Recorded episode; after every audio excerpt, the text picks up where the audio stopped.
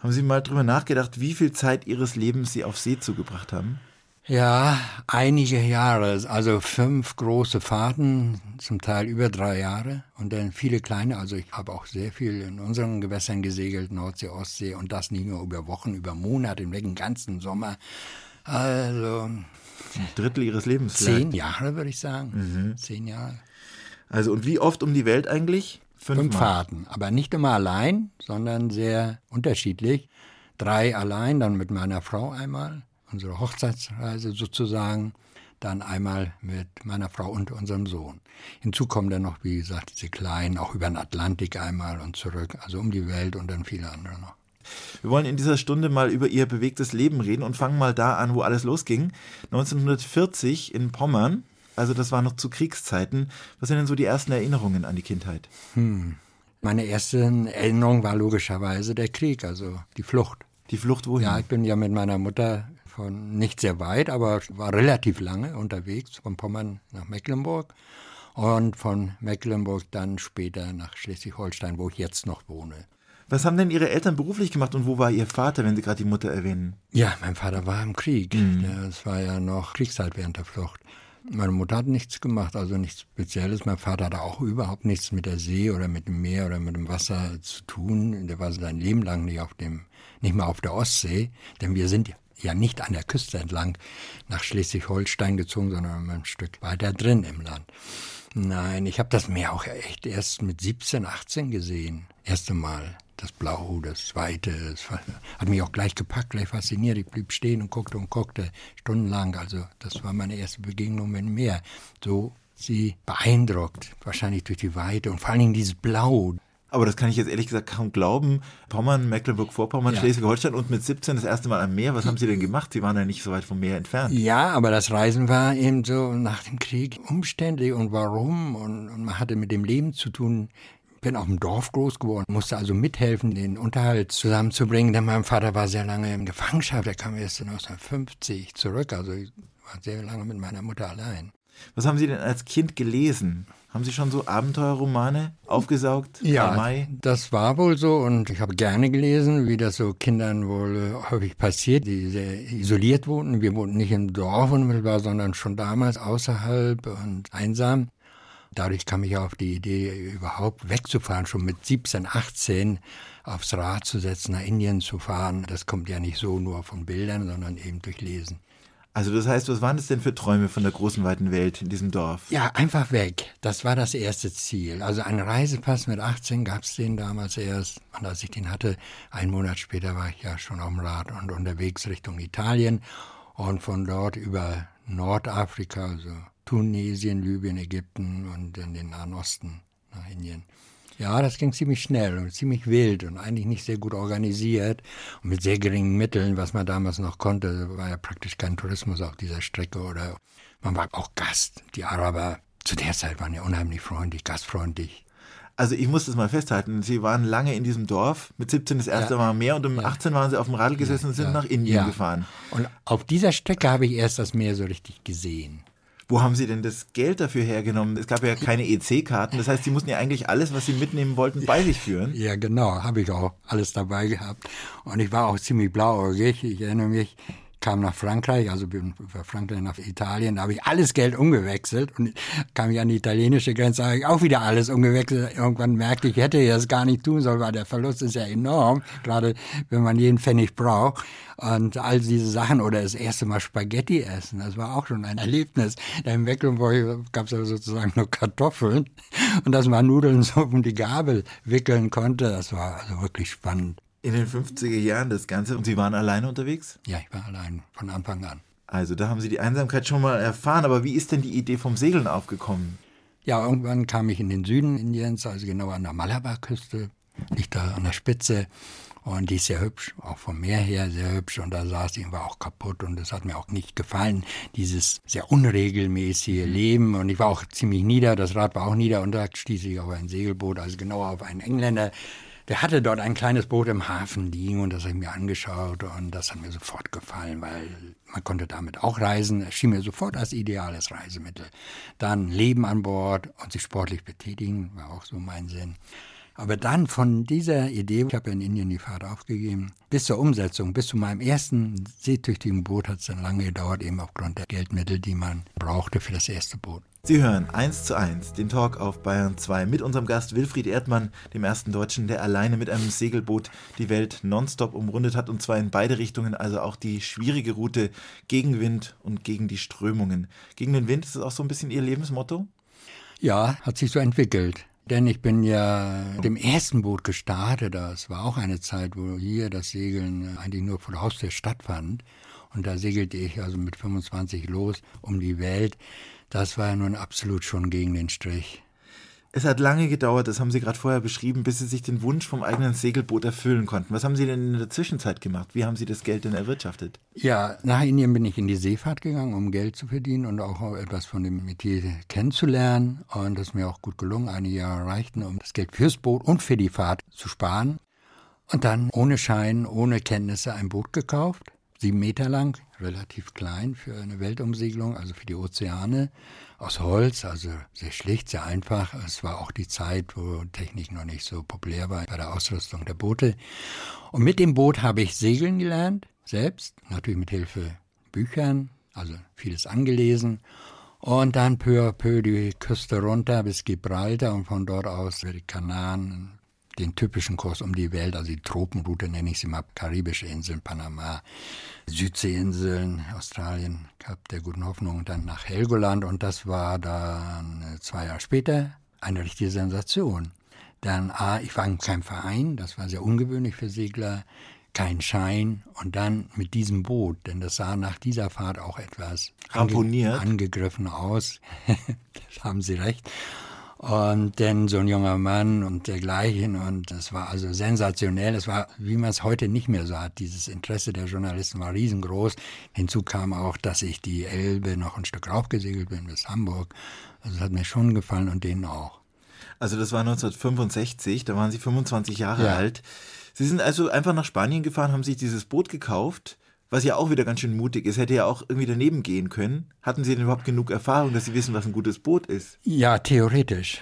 Angelesen. Das ja, aber das war ein Glücksfall, denn es hätte wirklich daneben gehen können. Aber ich habe so ein bisschen, wie haben wir so ein bäuerliches Gefühl. Das Boot wurde gebaut in England an der Nordseeküste. Gott, die Nordsee ist ja bekannt, dass es ein raues Gewässer ist. Das ist schon mal ein Aspekt, den ich da wohl hervorgeholt habe. Was dort segeln kann, kann auch im Ozean segeln. Und so habe ich mir das aufgebaut und letztendlich ja gut entschieden. Und alles sich selber erlesen, angeeignet mit ersten Segelturns. Ja. Es gab ja damals noch nicht so Vorbilder. Es gab ja noch keinen Wilfried Erdmann, der große Bücher darüber geschrieben hat, wie das alles geht. Nein, aber es gab schon Literatur, aber nicht in der Ausführung und in der Anzahl schon gar nicht. Nein, das andere Glück war auch, das Boot konnte Fehler wegstecken, die ich gemacht habe. Es war also kein schweres Boot, ein gut segelndes Boot, aber es war sehr gut dimensioniert, sodass ich die Fehler, die ich gemacht habe, das Boot nicht beschädigt habe.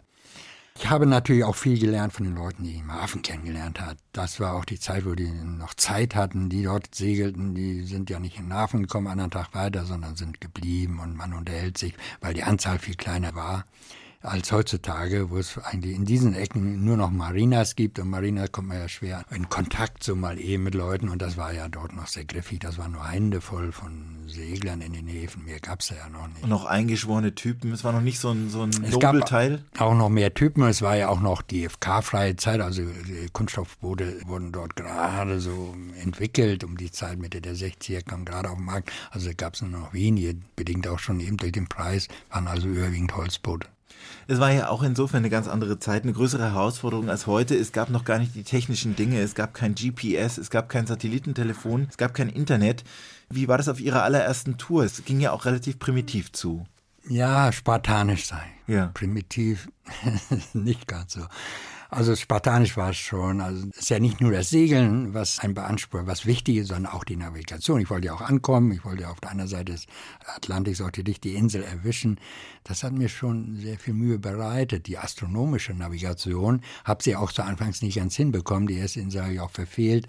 Und auf die zweite karibische Insel bin ich auch mehr zufällig gestoßen und mit viel Glück freigekommen von diesen vorgelagerten Riffen. Danach marschierte ich aber ganz gut durch, auch navigatorisch. Denn in der Südsee müssen Sie auch höllisch aufpassen. Da gibt es ja die vielen Atolle, Atollinseln. Mhm. Und die sind ja mal gerade so hoch, hier wie der Tisch, also ein Meter, ein Meter fünfzig und dann die Palmen. Und die sehen Sie aus fünf, sechs, sieben Meilen erst. Und schnell steht man mit seinem Brot ja, auf dem Tisch rum. Einmal äh, in die Karte geguckt und vielleicht ein bisschen genickt, dann eine Stunde später könnte das so passieren.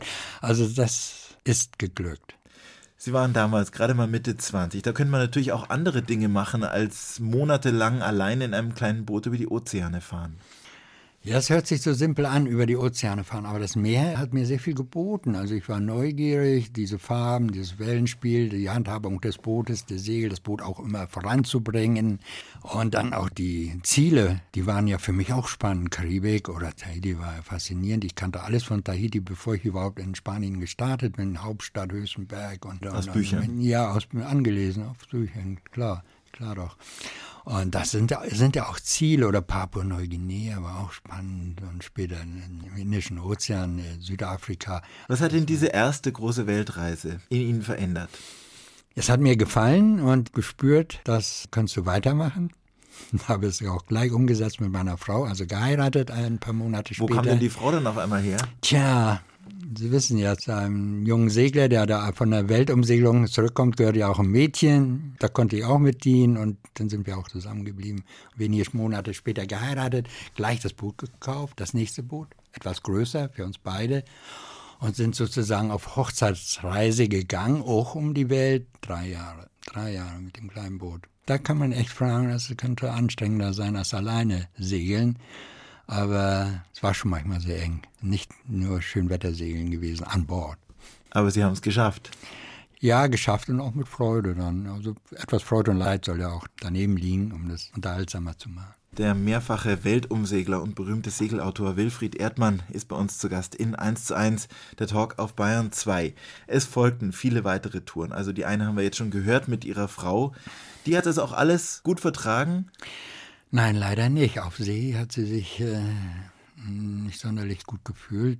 Lange Zeit seekrank, also echt. Ein Aber, scheußliches Gefühl übrigens, wer das schon mal mitgemacht ja, hat. Ja, eigentlich zu bewundern, dass sie immer dabei geblieben ist. Diese Ziele, die wir hatten, diese Inseln, diese Zeit über drei Jahre, die kann man eben mit einem, einem Flieger oder mit einem Schiff oder so überhaupt nicht abfahren, ab erleben.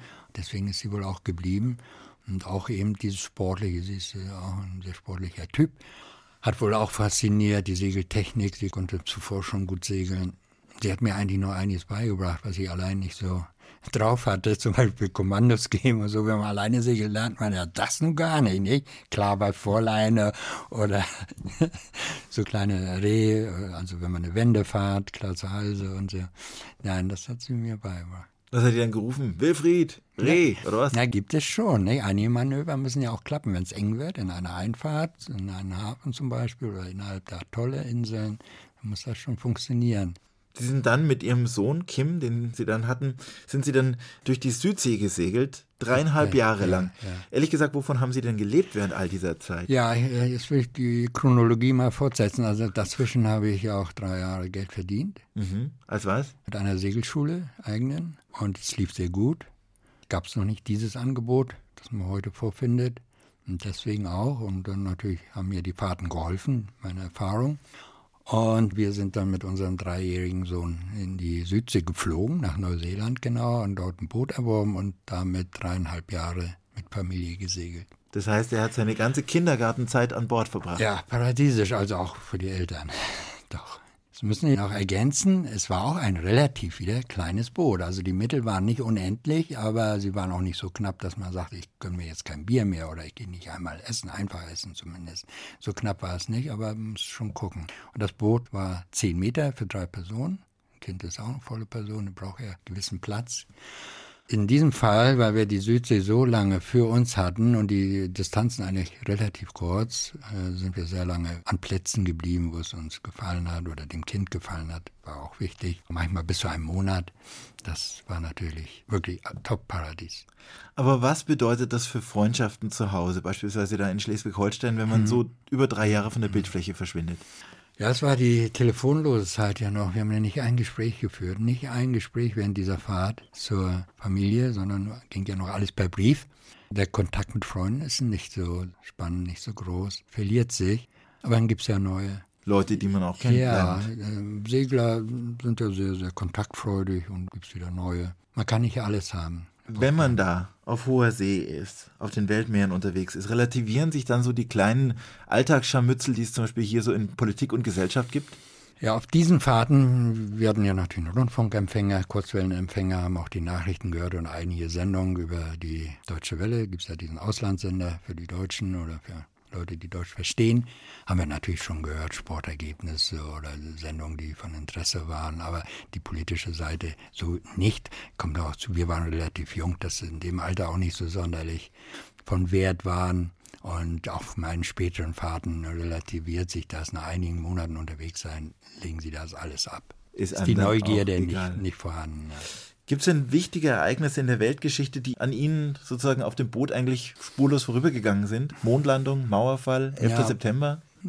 11. September war ich wieder mal an Land, also zu Hause, und die Mondlandung, die war kurz vor unserer Hochzeitstour. Aber hier die Baramanov, mhm. der September. Der, der schwarze September. Ja, den haben wir mitbekommen. Das ging auch durch die Zeitung und äh, übers Radio in Papua-Neuguinea, wo wir waren. Das war schon sehr spannend, also waren wir schon sehr neugierig.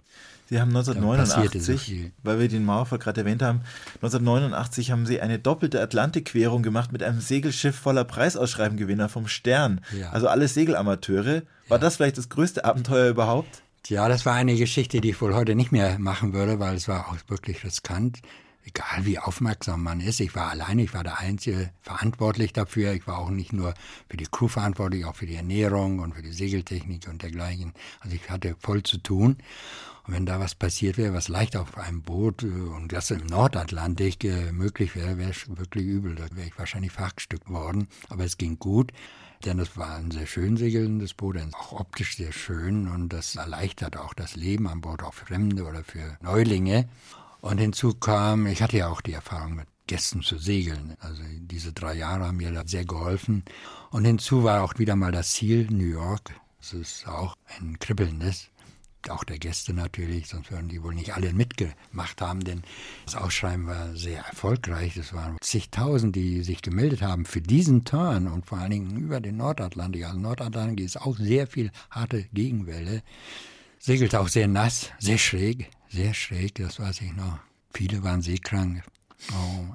Aber alle sind beigeblieben, dabei, bei der Stange, auch später über Jahre mich noch mit vielen netten Briefen oder Grußkarten betreut. Und dann gab es ihr vielleicht größtes Abenteuer. Mit 60 Jahren sind sie nochmal aufgebrochen, sind ein ganzes Jahr nonstop, ohne eine einzige Hafenlandung, gegen Wind und Strömung in Ost-West-Richtung um die Welt gesegelt.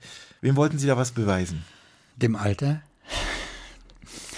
Es ist etwas dran. Ich wollte noch mal sehen, ob ich es schaffe, eine sehr anspruchsvolle Fahrt zu bewältigen, in den Griff zu kriegen und das auch über einen langen Zeitraum hinzukommen. Ich mag die Vorstellung von einer Aufgabe, die man über so viele Monate allein machen kann und, und mit, mit Freude unterwegs ist, also die Vorbereitung, Logistik, dann diese Zeit, diese vielen Monate mit dem Schiff, das Schiff voranbringen, dann auch sich selbst versorgen, der Freude auch Ausdruck geben, also diese Fahrt auch tragen soll. Es wäre schlimm, wenn es nur Kampf wäre, nur Unruhe oder nur Sorge um irgendwelches Wetterprobleme.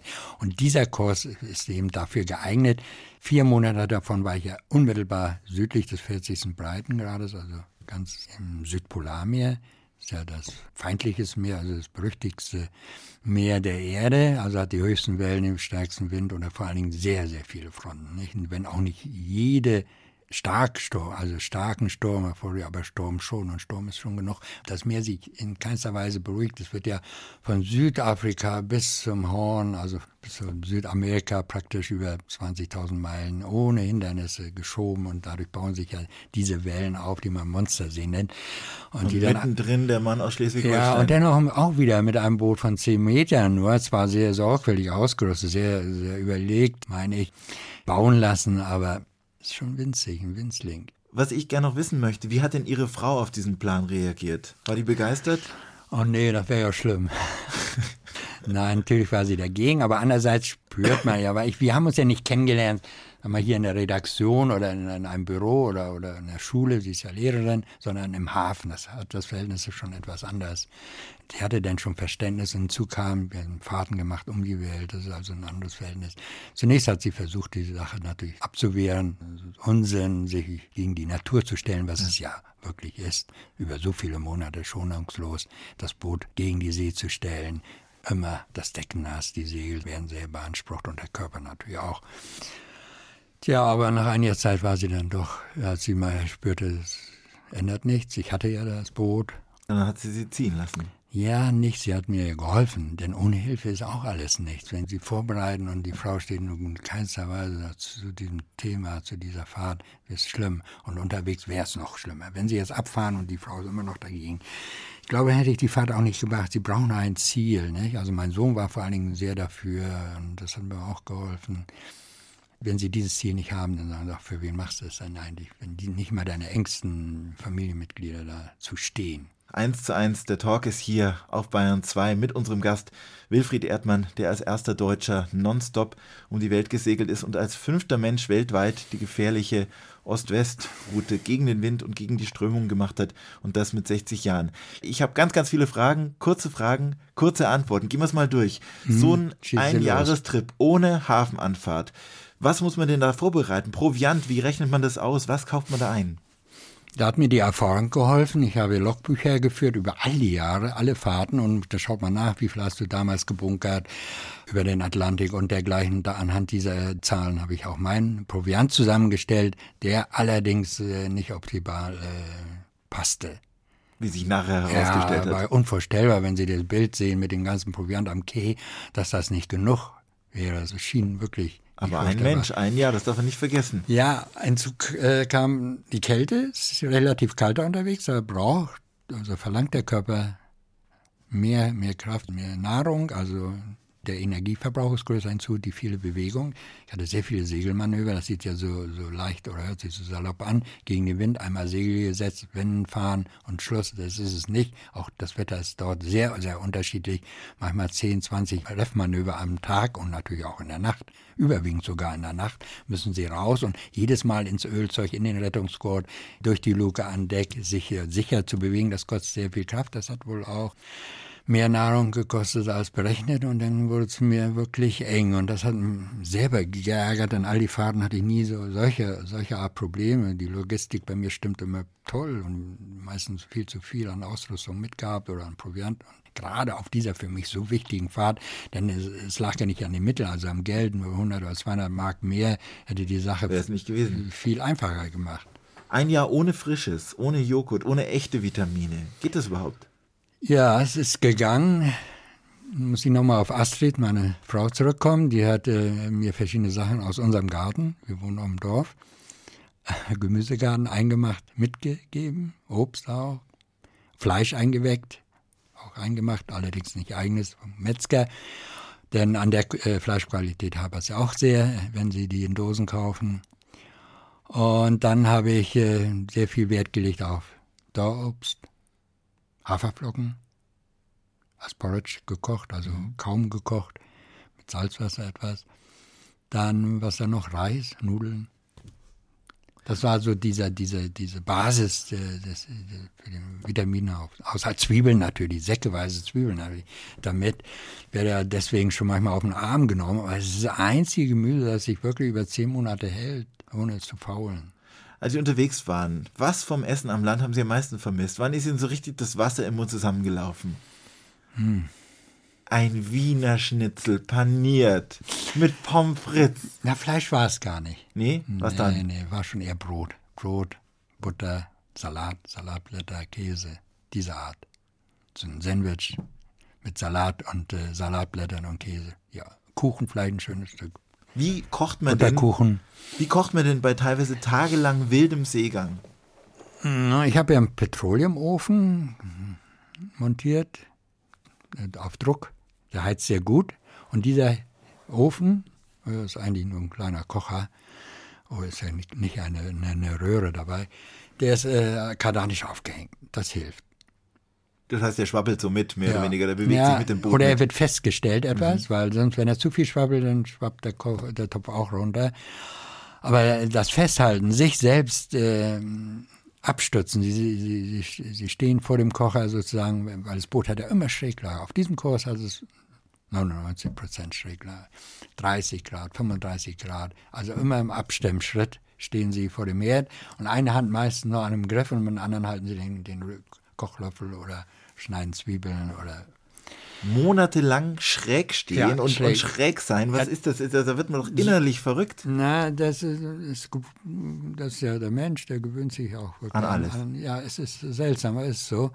Und äh, das Schlafen ist ja noch umständlicher, weil das ist ja nur wichtig. Richtig zu ruhen, richtig zu schlafen.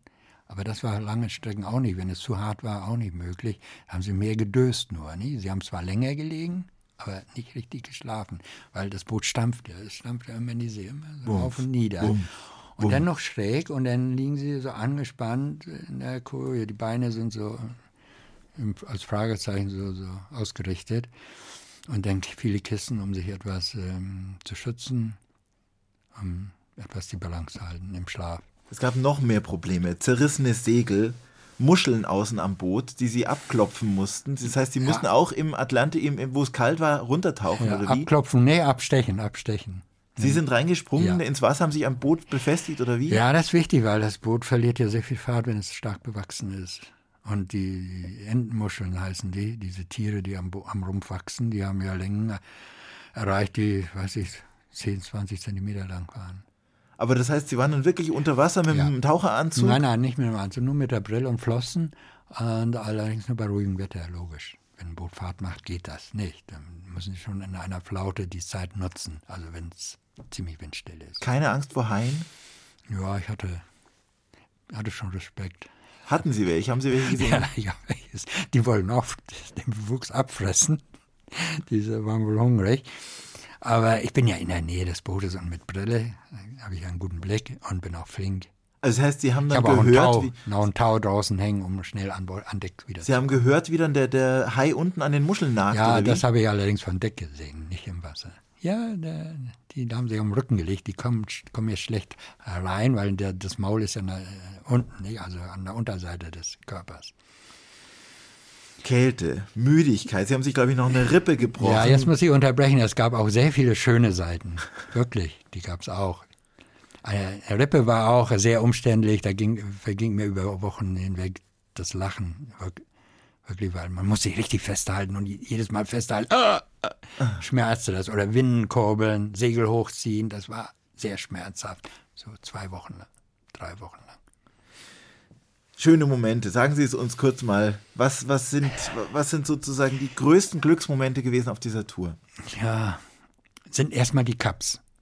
Diese großen Cups. Cap Horn ist ja sehr be bekannt, sehr berüchtigt und das gegen den Wind umrundet zu haben, das war schon mal ein, ein, ein, ein Pusht, Pushte regel, regelrecht. Dann das zweite war südlich von Neuseeland, da hatte ich diesen riesen Pazifik im Kielwasser und mein Sohn hat mich besucht in der Luft. Das war ein großer Moment hat einen kleinen Flieger geschartet, chartert da in, der Nähe äh, in, in, Neuseeland mit, mit Piloten natürlich, um, um ein paar Minuten mich zu sehen. Ein Paradox ist, der Pilot hat für ihn auch noch die Tür ausgehängt, sodass wir uns tatsächlich sehr gut sehen konnten und Fotos mal hat er gemacht. Das war also ein wunderschöner Bruch, der hat richtig äh, Druck gegeben, also ich bin danach optimal weitergesegelt. Denn eine Zeit lang habe ich mich auch nicht hängen lassen, aber schon ein bisschen reduzierte so, äh, Segeln. Aber Entschuldigung, wenn ich mal dazwischen gehe, das grenzt ja schon an seelische Grausamkeit. Man sieht dann den eigenen Sohn oben ja. im Flugzeug Doch, in Neuseeland, kann ihm gerade mal zuwinken und das war's dann schon wieder. Ja, man, ja die blieben ja 15 Minuten und äh, wie gesagt, der Pilot war mutig, flog ja fast in Masthöhe einige Male über die Catena Nui. Das Boot. Das heißt mein Schiff. Nein, das hat unheimlich motiviert und ich war natürlich auch stolz, dass er sich die Mühe gemacht hat, dahin zu fliegen, extra für diesen Augenblick und dass es geglückt ist, dieses Boot zu finden, bei diesem Wetter schier unmöglich. Oder bei Sturm wäre er wieder nicht gestartet, eine einmotorige, eine kleine Maschine. Das war wirklich großes Glück und all die Mühe und, und, und, und das hat mir schon sehr gefallen. Wenn da so einer hinter ihnen steht, das war ein großartiger Augenblick. Ja, dann das nächste Cup war dann das Cup der guten Hoffnung. Da war eigentlich das harte Wetter im Rücken. alle drei großen Cups passiert, der südlichen Hemisphäre. Das war einer der ganz großen Tage. Da geht die Glückseligkeit durch den ganzen Körper, wie, wie sie es ganz selten erleben. Und das war so, so da stand, stand ich auch die ganze Nacht unten am Niedergang, immer wieder auf die, aufs Meer geguckt, wollte mich nicht hinlegen, obwohl ich wirklich müde war, eben aufgrund der Landnähe. Das ist ja für Einhandsegler immer sehr anstrengend zu segeln, weil dort auch Schiffsverkehr herrscht.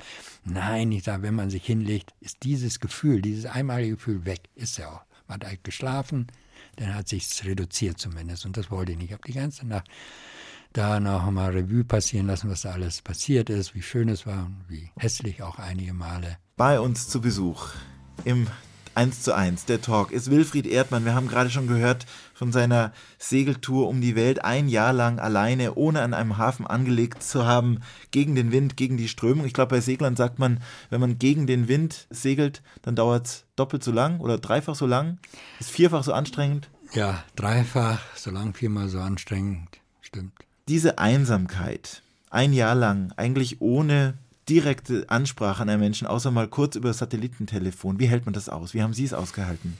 Nun war das ja nicht die erste Fahrt, die ich allein gemacht habe. Diese Fahrten, die ich vorher um die Erde bewältigt habe, haben mir natürlich sehr geholfen. Ich wusste schon in etwa, wie das so vonstatten geht, hinzukommt. Ich mache es sehr gerne. Ich habe es ja nicht aus kommerziellen Gründen gestartet, die Fahrt, sondern eben aus dem eigenen Ich, aus dem eigenen Selbst. Und spürte aber so nach zwei, nach drei Monaten, dass es diesmal wohl sehr, sehr lange dauern würde. Ich kam sehr langsam voran, eben aufgrund dieser schiefen Kurses, so nennt man es, wenn das Boot immer schräg steht. Da habe ich mir einen kleinen Plan gemacht, versucht mein Leben etwas anders zu führen als auf früheren Reisen, einfach so durch den Tag zu leben und egal wann ich esse, egal wie es im Boot aussieht, in der Ordnung und so ein paar Sachen und sozusagen mein Leben etwas rhythmisiert, indem ich an bestimmten Tagen, also alle ein, zwei Wochen, einen Feiertag eingelegt habe. Nicht den ganzen Tag, aber für eine gewisse Strecke an dem Tag.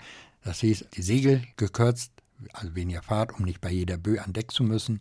Dann Ordnung geschaffen, mich gewaschen, frische Kleidung angezogen oder andere generell und etwas Besseres oder anderes aufwendiger gekocht und dann auch richtig abgehangen, so im Cockpit sich ausgeruht, nicht an Segeln gedacht, nicht an das Vorankommen, nicht an die Geschwindigkeit. Und das hat mir sehr geholfen. Das war sozusagen ein Feiertag.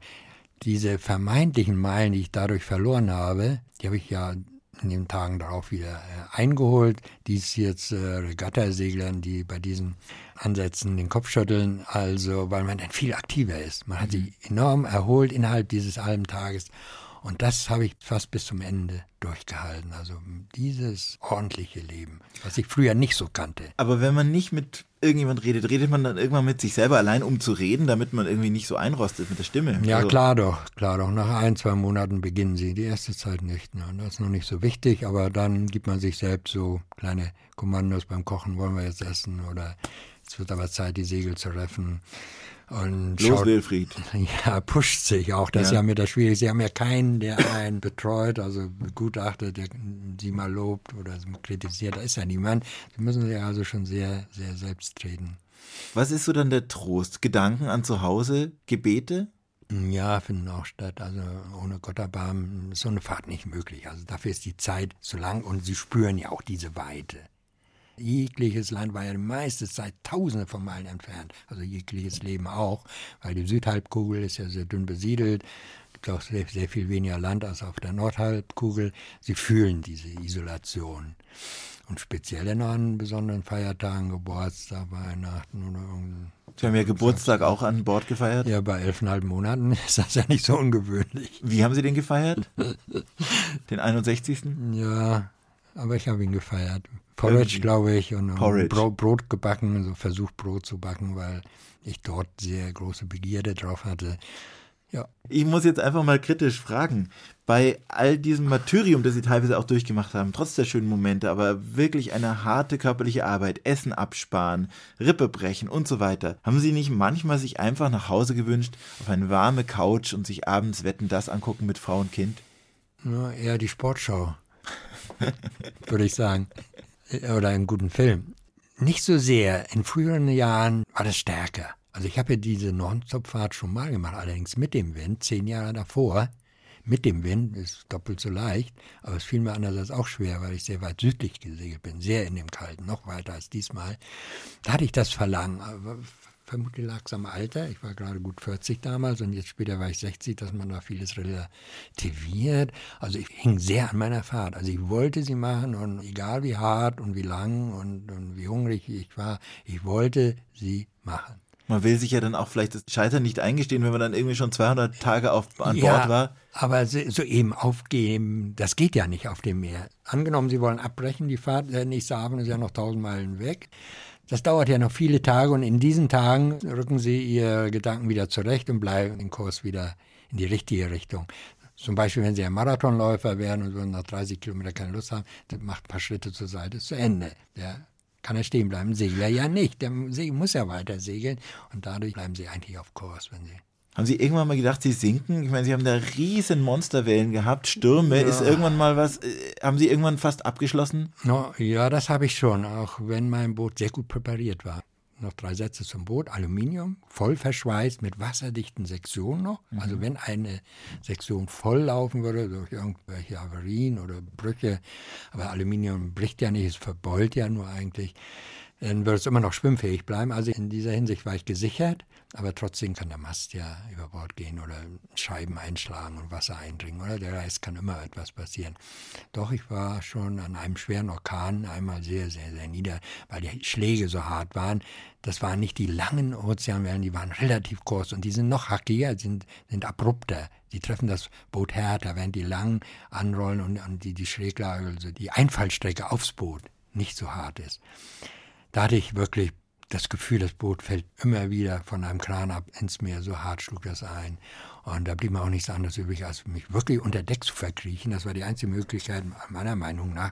Man kann sich ja da nicht beraten, um dieses Wetter zu bestehen. An einer Pinne, was wichtiger wäre, das Boot in diesem schweren Wetter von Hand zu steuern. Da hatte ich Furcht, rausgespült zu werden aus dem Cockpit oder verletzt zu werden.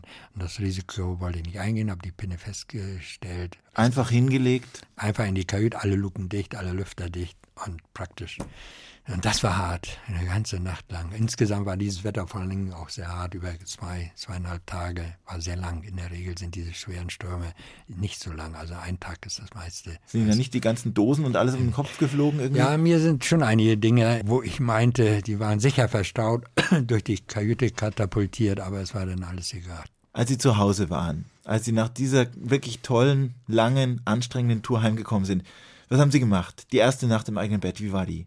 Ja, großartig. Die Sehnsucht auf so einen schönen, frisch gewaschenen, vielleicht auch gebügelten Bettbezug. Was haben Sie gegessen als erstes? Ja, das Essen war nach dieser Fahrt nicht so spannend. Also mir war wichtiger, so am Tisch zu sitzen, zu erzählen, Dinge loszuwerden, weil man ist wirklich unheimlich mitteilungsbedürftig. Am ersten Tag ist ja logisch, nach so vielen Tagen ohne Gespräche mit Menschen, das hat mir sehr gefallen. Und zu trinken und etwas Leichtes zu essen. Aber dieser Kontakt mit den anderen Menschen, den habe ich gesucht am ersten Tag. Ich war gar nicht zu bremsen bis Sprudel, Sprudel, in die Sprudel. Nacht hinein nochmal und da war nichts zu oft gefragt oder zu häufig. Wir lagen vor Madagaskar oder, und hatten die Pest oder, an Bord. Oder zu intim, nichts. Da war einem das egal. Das war, und diesen Moment darf man ja auch nicht verschlafen oder sagen, ich bin müde, den muss man sich schon gönnen. Man malt ja da über Monate vorher auch schon rum, was wird passieren bei der Ankunft. Wer wird dort sein? Wie wird das Wetter sein? Und so all diese Sachen, da malt man ja rum und dann will man es ja auch, dass es einem gefällt. Es war ja eigentlich klar, als Sie angekommen sind, sowas werden Sie nicht mehr machen. So eine extreme und auch letztendlich teilweise fast ein bisschen krasse Tour. Nur sagen Sie ruhig verrückte. Oder verrückte Tour oder auch schräg, so ja, wie das Boot auch war. War das dann so das Gefühl, man hat jetzt was abgeschlossen und das ist dann auch gut damit oder nagt es an einem, dass man sagt, irgendwie zieht es einen immer noch daraus? Ja, ich habe mir das Segeln damit nicht verdorben. Aber das Extreme. Ja, das ist schon etwas. Vom Alter her wird, wird sich das automatisch reduzieren. Da brauchen wir keine Gedanken machen. Aber das Segeln generell hat überhaupt nicht. Hat mir bei aller Härte gefallen. Man soll sich auch schon mal fordern im Leben und auch das Risiko eingehen. Es macht gesund, der Kopf wird so schön klar. Wer allein mal etwas unternimmt, muss ja nicht über so viele Monate auch gibt. Es gibt ja auch Wochenturns oder in die Berge wochenlang allein. Das kann auch dazu führen, dass es sich eine ganz andere Gedankenwelt aufbaut, weil sie all diese etwas unwichtigen Sachen so ablegen. Ist ja auch manchmal anstrengend im Landleben, dass sie gar nicht dazu kommen, angefangen vom am Morgen Nachrichten hören, die Firma oder, oder wer, wer reist, anstehen hier, anstehen dort, das ist ja auch ein, ein Handicap und äh, abends dann wieder die Zeitung, Nachrichten, Kinder, wenn man Familie hat.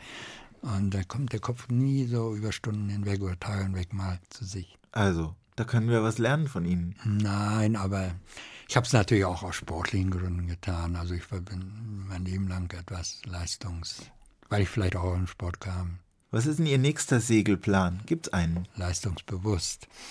Tja, ja, ich möchte noch mal eine Fahrt machen ins Kalte auch, weil dieses, weiß nicht, so Karibik und so, das interessiert mich nicht. Das Mittelmeer ist wirklich zu sehr erschlossen. Also das ist nicht so mein Zielgebiet. Leider bin ich auch nicht losgekommen, weil Sie vorhin schon die Daten so exakt hier mitteilten. Man guckt dann nach so vielen Fahrten schon ein wenig auf die Verwertbarkeit. Das ist nicht immer ganz fair, aber es ist so. Und da habe ich nur gefunden, eben die Inseln, an denen ich schon so vorbeigesegelt bin. Also die Inseln des Südpolarmeers, das wäre schon ein tolles Ziel, weil das Boot habe ich ja noch. Das Boot ist in Ordnung, das Boot ist sehr gut in Stand noch, also es hatte ich kein Problem und hat sich ja bewährt. Ja, ich hoffe, es gelingt mir noch. Und wir werden dann wieder ein Buch drüber lesen. Aber nicht allein, sondern mit, Mit meiner Frau. Frau. die jetzt auch wieder mal mitmachen möchte, weil dieses Boot auch sehr gute Segeleigenschaften hat und sie meint, da wird sie ja halt nicht so seekrank. Und dann gibt es vielleicht noch ein Buch, das letzte. Schlusswort von Wilfried Erdmann an unsere Menschen hier im Süden. Ja, ich meine, es ist im Süden, aber sie haben ja sehr viel Wasser, sie haben ja sehr viele Seen und äh, sind ja nicht nur Tümpel, sondern richtige Seen. Also gibt Da auch- kann man schon mal segeln. ja, und auch wettermäßig sich in den Griff kriegen. Wilfried Erdmann war das heute, unser Gast, der Weltumsegler. Viele Bücher von ihm gibt's. Sie können mal in Ihre Buchhandlung schauen, da gibt's einiges noch nachzulesen. Danke, dass Sie bei uns waren hier bei 1 zu 1 der Talk. Ja, danke für die Einladung.